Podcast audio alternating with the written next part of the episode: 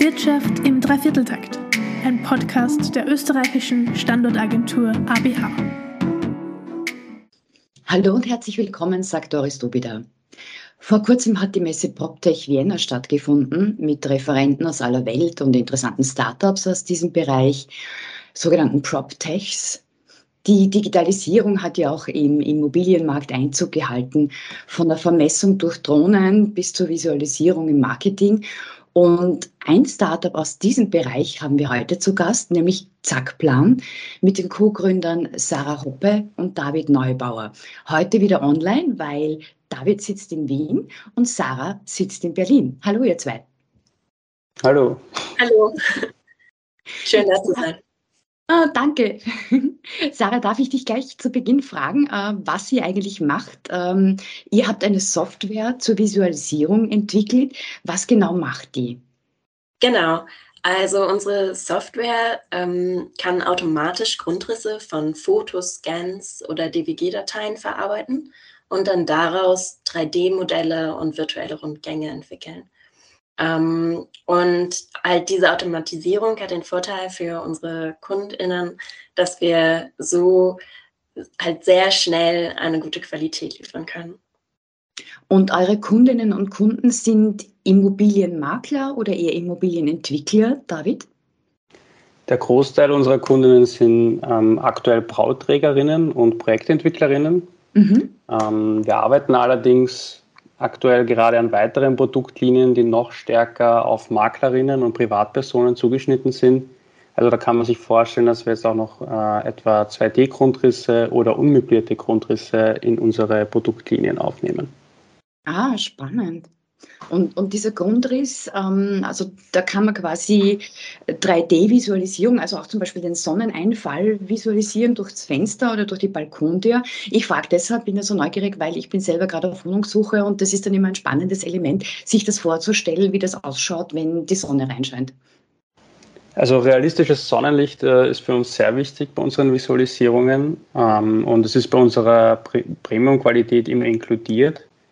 Für uns, für uns ist es immer wichtig, dass unsere Visualisierungen emotional wirklich äh, mehr liefern und da spielt natürlich realistisches Licht eine sehr große Rolle. Und was wir zusätzlich noch machen, ist, dass wir besonders auf unterschiedliche Zielgruppen achten. Also wir haben zum Beispiel Visualisierungen, die sind für Familien ausgerichtet. Da haben wir dann Kinderzimmer, wo auch Spielzeug rumliegt. Oder auch der klassische Single-Haushalt mit einem Homeoffice ähm, ist natürlich alles virtuell möglich. Mhm. Das klingt jetzt schon ziemlich individualisiert eigentlich. Ähm, ihr arbeitet da mit äh, künstlicher Intelligenz. Äh, was genau macht die KI in diesem Fall, Sarah? Ähm, also das, was unsere KI macht, nennt sich ähm, Image Segmentation vor allem und damit werden äh, Grundrisselemente erkannt, wie die Wände, Fenster und Türen oder auch die Raumtypen, also wie Küchen, Badezimmer, Wohnzimmer. Und dann haben wir weitere Algorithmen da drauf, ähm, die das weiter intelligent verarbeiten. Und so werden dann die 3D-Produkte größtenteils automatisch erstellt. Mhm. Ähm, eine Frage nur für mein Verständnis. Was ist eigentlich genau der Unterschied zwischen Virtual Reality, also VR, und Augmented Reality, AR? Beziehungsweise was wird wann und wo eingesetzt? Ja, ähm, also VR ist das, ähm, erzeugt quasi eine komplett virtuelle Welt, also was man so klassisch von diesen VR-Brillen kennt. Ähm, und halt damit lässt sich in der Immobilienvermarktung vor allem darstellen, wie es sein könnte. Also was zukünftig, also wie Immobilien weiter ähm, ja, aufbereitet werden könnten. Oder wenn bei Neubauten, die noch nicht entstanden sind. Ähm, und Augmented Reality, AR, ist mehr wie eine digitale Erweiterung der Welt. Also wir bieten zum, an, zum Beispiel 3D-Modelle an, ähm, die sich dann ähm, auf dem Schreibtisch platzieren lassen mit AR oder in der Baulücke. Ähm, ja, so kann man sich das vorstellen. Okay, sehr spannend. Ähm, eine Frage noch, äh, wie gesagt, bin selber gerade auf Wohnungssuche und wenn ich jetzt meine Wohnung äh, verkaufen wollen würde, kann ich euch als Privatperson dann auch meinen Plan schicken zur Bearbeitung? ja, also das ist natürlich möglich. Unsere Webseite ist try.zackplan.com, wo Grundrisse ganz einfach hochgeladen werden können. können. Ähm, und dann kommt es zu einer unverbindlichen Anfrage. Äh, aber natürlich ist unsere Zielgruppe bisher vor allem Unternehmen wie Bauträger und Makler in, also ähm, ja, dementsprechend ähm, haben wir nicht so sehr viele Privatpersonen in unserem Kundensegment. Okay, ich verstehe die Ausladung. Eine andere Frage, David. Ähm, es gibt ja derzeit viele Anbieter, die so Visualisierungen anbieten am Markt von Immobilien. Wie unterscheidet ihr euch eigentlich von diesen Anbietern? Mhm, ja, danke für die Frage. Also wir unterscheiden uns insofern, dass wir uns nicht als Visualisierungsstudio sehen, dadurch, dass wir eben eine eigene Software entwickelt haben und auch die anbieten. Gleichzeitig um diese Software auch diesen Premium-Agentur-Gedanken äh, mitliefern. Also es ist ein, ein Serviceangebot, aber eben nicht basierend äh, nur für Dienstleistungen, sondern auch basierend auf unserer künstlichen Intelligenz. Was noch abgerundet wird durch unsere innovativen Produkte, also Sarah hat ja schon angesprochen, unsere Virtual Reality Touren, aber genauso die Augmented Reality äh, Produkte. Das fängt an beim Online-Puppenhaus bis hin zu den fotorealistischen Visualisierungen, nur vom Grundriss.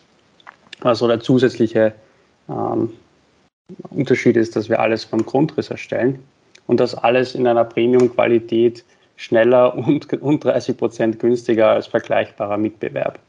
Okay. Unsere persönliche Motivation an dem Ganzen ist allerdings ähm, äh, vielleicht nicht für jeden Kunden so wichtig, aber für uns eben sehr wichtig, dass wir auf Outsourcing verzichten und ähm, sondern eben mit unserer Software die, die Produkte erstellen und wir sehen das eher so, dass wir anstatt, dass wir international outsourcen, möchten wir unser Produkt international anbieten. Das heißt, ihr macht alles selbst? Genau, ja, mit unserer Software. Mhm. Mm, eine ganz allgemeine Frage zur Immobilienbranche. Ähm, hat sich da die Digitalisierung besonders ausgewirkt oder wären diese neuen Angebote ohne dies gekommen? Wie ist da eure Ansicht, Sarah? Ähm, also vermutlich beides. Äh, man hat definitiv mit der Pandemie gesehen, dass ähm, ja die Vermarktung von Immobilien ähm, sich immer weiter so ins Digitale verschoben hat. Ähm, mit halt den Videobesichtigungen, die auf jeden Fall während der Pandemie zugenommen haben. Ähm, und allerdings ähm, ist da sicherlich auch noch viel Platz nach oben da. Also häufig sieht man bei Willhaben immer noch ähm, Grundrisse, auf denen man nichts erkennen kann oder die wirklich schwer zu lesen sind, als wenn man auf Wohnungssuche ist. Das wäre jetzt meine nächste Frage gewesen, wie sich die Digitalisierung in der Immobilienbranche entwickelt, ob da noch Luft nach oben ist. Ich verstehe ja. Ja, kann ich bestätigen aus eigener Erfahrung. Also da kann man noch einiges machen. Ja, und daran daran arbeiten wir. Also ganz am Anfang war unser Ziel, dass irgendwann ähm, 99 der Grund, der 99 Prozent der Grundrisse digital erlebbar werden. Und das haben wir uns quasi selbst als äh, Aufgabe gestellt. Toll, finde ich gut. Noch eine allgemeine Frage zur Immobilienbranche. Ähm, wie seht ihr die Entwicklung da generell? Ähm, in Österreich ähm, und speziell natürlich auch im Vergleich zu Deutschland, weil Sarah, du bist ja in Deutschland. Ähm, soweit ich es mitbekommen, hat sie derzeit, nachdem sie doch ziemlich geboomt hat, ein bisschen einen Knick bekommen durch die Rohstoffknappheit, die aufgrund der Ukraine-Krise entstanden ist. Äh, aber spielen auch andere Faktoren mit. Wie schätzt ihr das ein? Also wir haben äh, die Entwicklung auch schon hautnah miterlebt. Ähm, zum einen ist das eine oder andere geplante Projekt von uns schon unter einen Baustopp gefallen. Ui. Und wir sehen natürlich auch, dass aufgrund der steigenden Rohstoffpreise und die Bauträgerinnen Schwierigkeiten haben, Fixpreise in der Angebotsphase einzuholen. Mhm. Ähm, die gute Nachricht ist allerdings, ähm, dass wir als Zackplan nicht bis auf diese Baustops nicht wirklich davon betroffen sind und unsere Angebote zum Fixpreis halten. Das ist so das Positive. Okay. Ähm, Eine Frage noch zu, zu eurer Entstehung und eurer Entwicklung, Sarah. Ihr habt, äh, wie ich gelesen habe, das Founders Lab der Wirtschaftsagentur Wien absolviert. Kannst du uns da ein bisschen was erzählen? Was ist das und was, was lernt man dort? Ähm, ja, also es war eigentlich ähm, so eine Art Crashkurs für GründerInnen ähm, hinsichtlich allen Aspekten, die eine Rolle spielen, also Marktanalyse, Unternehmensstrategie, Finanzplanung, ähm, mit ja halt vielen unterschiedlichen Vorträgen und Einheiten über ähm, ein paar Monate hinweg. Und ähm, ja, daneben war es aber auch besonders spannend, andere GründerInnen kennenzulernen, die halt teilweise in der digitalen Branche sind wie wir, aber auch in anderen Branchen und sich so vernetzen zu können. Aber wo kennenlernen? Ihr habt einander kennengelernt beim Studium an der TU? Genau, ja, wir haben uns auf der TU Wien kennengelernt und haben da auch schon das, äh, einige Lehrveranstaltungen gemeinsam absolviert und auch künstliche Intelligenzprojekte gemeinsam umgesetzt. Und ja, aber also allgemein möchte ich auch noch einwerfen, also wir sind zwar zu dritt gestartet in der Pandemie, aber wir sind auch richtig froh, dass wir mittlerweile auch auf sechs Personen wachsen haben können. Das war schon wow. auch ein äh, sehr bereicherndes Erlebnis oder ist immer ein bereicherndes Erlebnis, dass man wirklich mit äh, ja, als Unternehmen auch wachsen kann in so einer schwierigen Zeit. Ich wünsche euch sehr, dass ihr weiter wacht. Ähm, eine Frage noch an, an die Sarah ganz speziell. Ihr seid ja ein gemischtes Gründerteam mit äh, Gründern aus Wien, aus Österreich. Und Sarah, ich habe schon angesprochen, du sitzt in Berlin. Warum gründet eine Berlinerin in Wien? Ja, ich meine, äh, natürlich in erster Linie dadurch, dass der Kontakt zu, zustande kam über die TOV. Aber natürlich haben wir es schon von Anfang an als Vorteil gesehen, ähm, dass ja Wien und Berlin jeweils eine große Startup-Szene haben. Und ähm, das hat den Vorteil, dass wir ja in beiden Städten direkten Kontakt zu Kundinnen pflegen können.